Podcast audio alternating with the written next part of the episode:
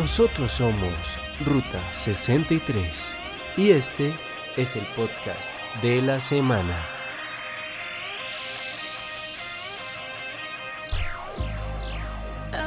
La eutanasia y el aborto.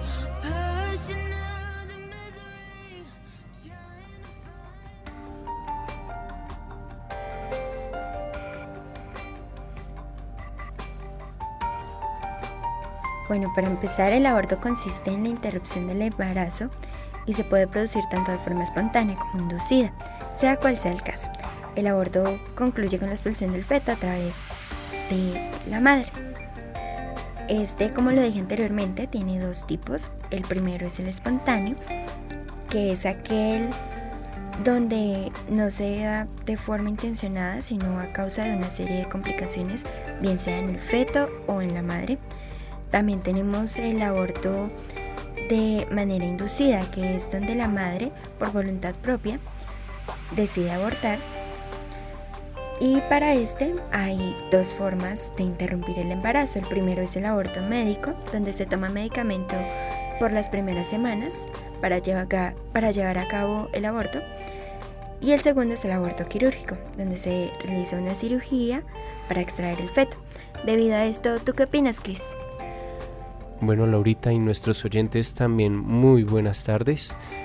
Bueno, pues esto es un tema muy controversial ya que pues tenemos dos puntos en contra. Están los que sí, están los que no. Generalmente porque sí es porque son chicas las cuales han sido vulneradas eh, sexualmente, han sido violadas y también pues está esta situación la cual está permitida, tengo entendido. Em, pues es un tema muy controversial el cual genera mucha polémica y pues están los que están en contra de este tipo de actos. Generalmente son la iglesia la que está rechazando este tipo de conductas.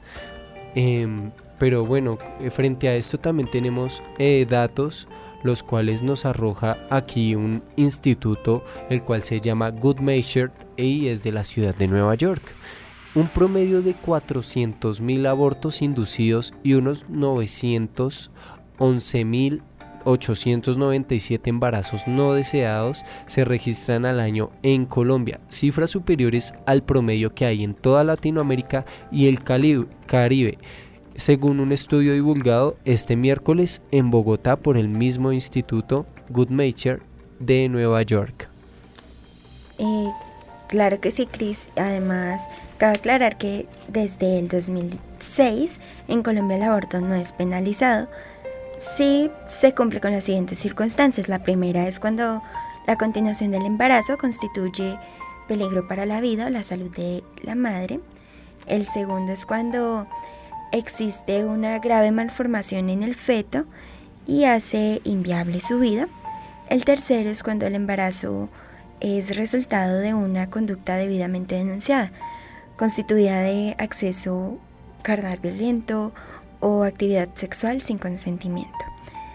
Eh, en esto, la Corte Constitucional ha sido muy clara en el peligro para la vida o la salud.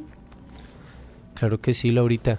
Y también tenemos un caso también que genera muchísima polémica y el cual es la, la eutanasia. ¿Tú qué opinas, Laurita, al respecto?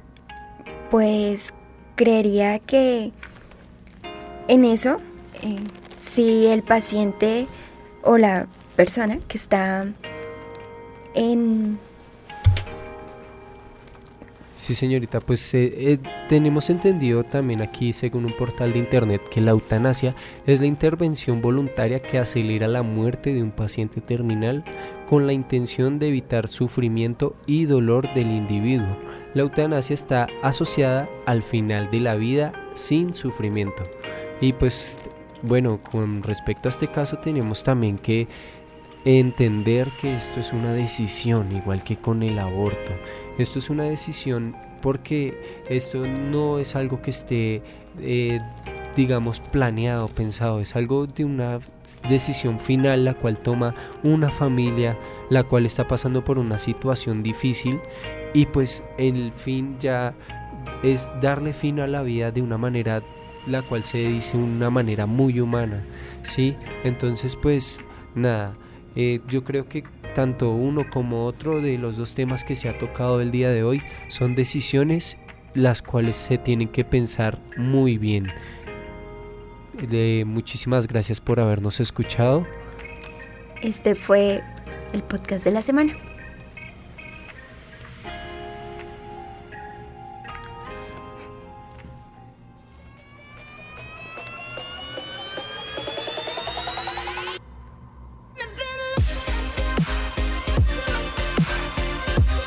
Nosotros fuimos Ruta 63.